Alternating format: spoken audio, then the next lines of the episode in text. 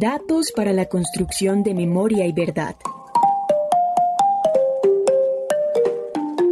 Un podcast de CINEP Programa por la Paz para conocer la labor de organizaciones que recolectan información y denuncias sobre violaciones a derechos humanos y violencia política.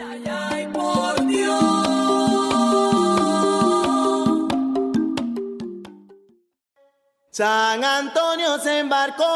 Ottawa, en un barco de madera, Ottawa,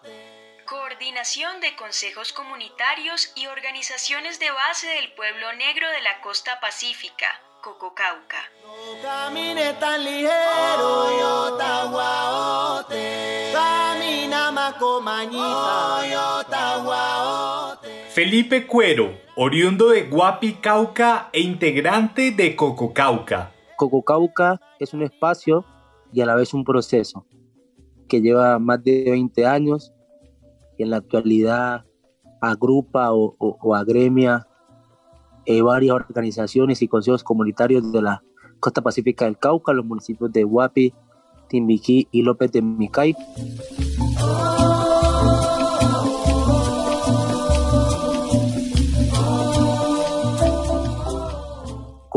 Nace a la par eh, con el proceso de, la expedición de la Ley 70 de 1993 bajo la, apuesta política de reivindicación de derechos étnicos. Y eh, en la actualidad pues nos dedicamos a todo el tema de la visibilización de la vulneración de derechos humanos, eh, a la reafirmación de identidad, a la construcción desde lo propio y a tratar de que las comunidades, digamos, cierren estas brechas históricas de, de desigualdad que se tienen frente al resto del país.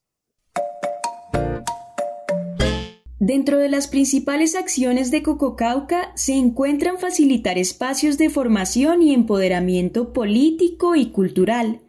y promover la visibilidad y el reconocimiento de la región como territorios de paz y vida. Nosotros en este momento hemos, digamos, logrado consolidar una línea fuerte en el área de comunicación, que lo pueden, digamos, mirar en la página web que tenemos de cococauca.org. En esa página, digamos, se habla acerca de todos los diversos proyectos que se han ejecutado en la organización, eh, entre los cuales, digamos, podemos descartar el tema del, rescate de la medicina tradicional o la reivindicación de los médicos y los sabios tradicionales, digamos, todo este tipo de, de actividades que hacen parte pues, de nuestra de nuestra cultura. Nosotros también tenemos una línea que es muy importante, que es el tema de los conviteros, que son la autoridad tradicional dentro de los consejos comunitarios.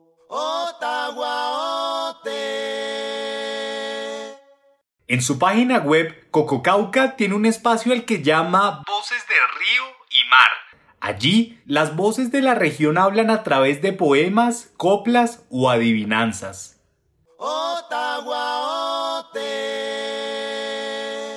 Otra línea que tenemos fuerte es la, la visibilización de la vulneración de derechos humanos, es decir, nosotros hacemos alertas tempranas, hacemos artículos, hacemos notas sobre el contexto territorial, sobre las afectaciones. También hemos acompañado procesos para la creación de los planes de desarrollo. También hemos ejecutado diversos proyectos en temas productivos, en temas de, de fortalecimiento de los consejos comunitarios, apoyándolos en sus reglamentos internos, en la, en la titulación colectiva. La organización ha elaborado planes de manejo ambiental territorial para los consejos comunitarios de Chanzará, Cuerval, Playón, Manglares, Integración y San Yoc. Y al pasar el puente los soldados se alarmaron con su bayoneta y algunos tiros tiraron. Y al pasar el puente los soldados se alarmaron con su y algunos tiros De manera general, se puede decir que la costa caucar en específico, digamos, ha sido un, un, territorio bastante afectado por la dinámica del conflicto armado. En contexto actual, después del acuerdo de paz, digamos que se vivió, se vivió un momento pues, de, de, de una calma aparente, pero en la actualidad digamos que hay una reconfiguración del conflicto armado producto de, que se repite eh, nuevamente el incumplimiento del Estado a, a los acuerdos pactados. Entonces tenemos ahorita las disputas territoriales entre la disidencia de la FARC y el ELN y tenemos también la fuerza pública. En el Cauca no paran los enfrentamientos entre disidencias de las FARC y el ELN. En el municipio de Argelia, más de 300 campesinos llegaron al casco urbano buscando refugio. Los enfrentamientos ya completan 48 horas. Entonces, digamos que el panorama en temas de la vulneración de, de derechos humanos es bastante complejo, porque hay que mencionar la, la responsabilidad directa que tiene el Estado ya que hasta la fecha, pues, digamos, el Estado no ha hecho ninguna intervención y ha permitido que las economías ilícitas se permeen pues, nuestros territorios y nuestras prácticas ancestrales. Entonces, al instaurarse este tipo de prácticas, se genera la, la disputa territorial y por ende se, se, acelera la vulneración de los derechos humanos en todas las escalas. Entonces ya volvieron otra vez los desplazamientos, las desapariciones, las amenazas, las extorsiones, los asesinatos.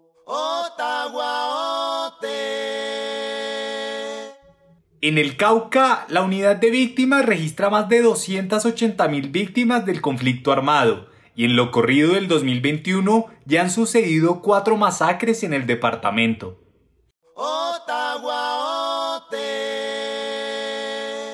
Desde arriba, desde el Chocó de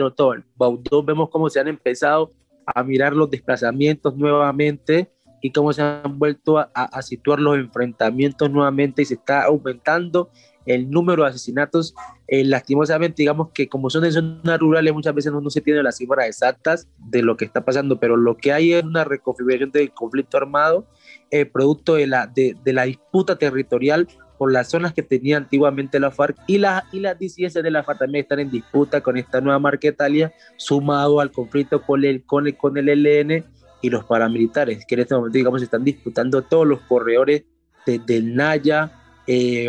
llegando a Guapi, pasando por Saija, todos estos sitios que son eh, eh, sitios de salida, de despacho de, de la droga.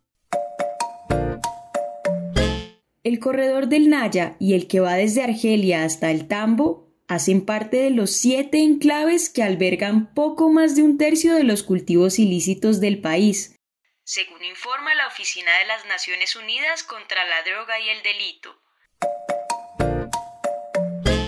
El desarrollo de la guerra en nuestros territorios obedece a este abandono histórico estatal y a que bajo este abandono y bajo la falta de oportunidades, la falta de desarrollo, se instauran las economías ilícitas como los cultivos ilícitos, eh, la minería ilegal, que son una fuente, digamos, que atrae a los grupos armados y también los corredores que se establecen bajo, bajo el tema de los cultivos ilícitos, que también agudizan eh, la situación de vulneración de los derechos humanos en nuestro territorio. Entonces hay una reconfiguración de actores, hay una tensión ahí, buscando a quién logra establecerse y quienes estaban establecidos pues están eh, eh, en, la confrontación con los, con los nuevos actores en las cuales las comunidades nuevamente pues quedan en el medio desprotegidas y sin ningún tipo de experiencia institucional que, lo, que, los, que los ampare.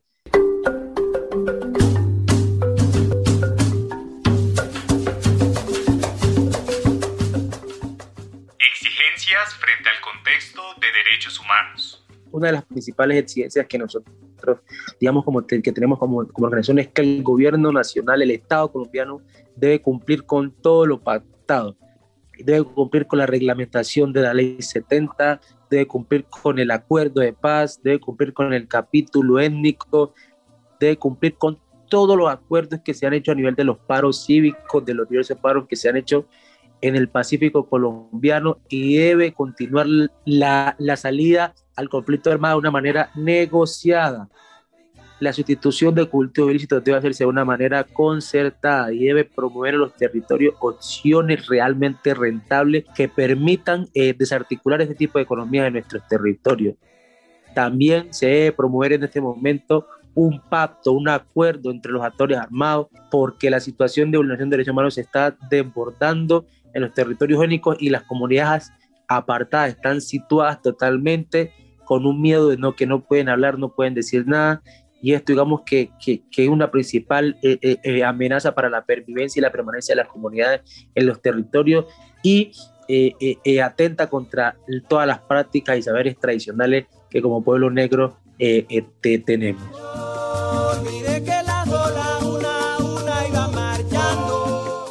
Agradecemos a Legado Pacífico y Remanso Pacífico de Guapi por su música, a Andrés Balaguera por su locución y a Felipe Cuero, integrante de Cococauca. Los audios noticiosos fueron tomados de Caracol Televisión.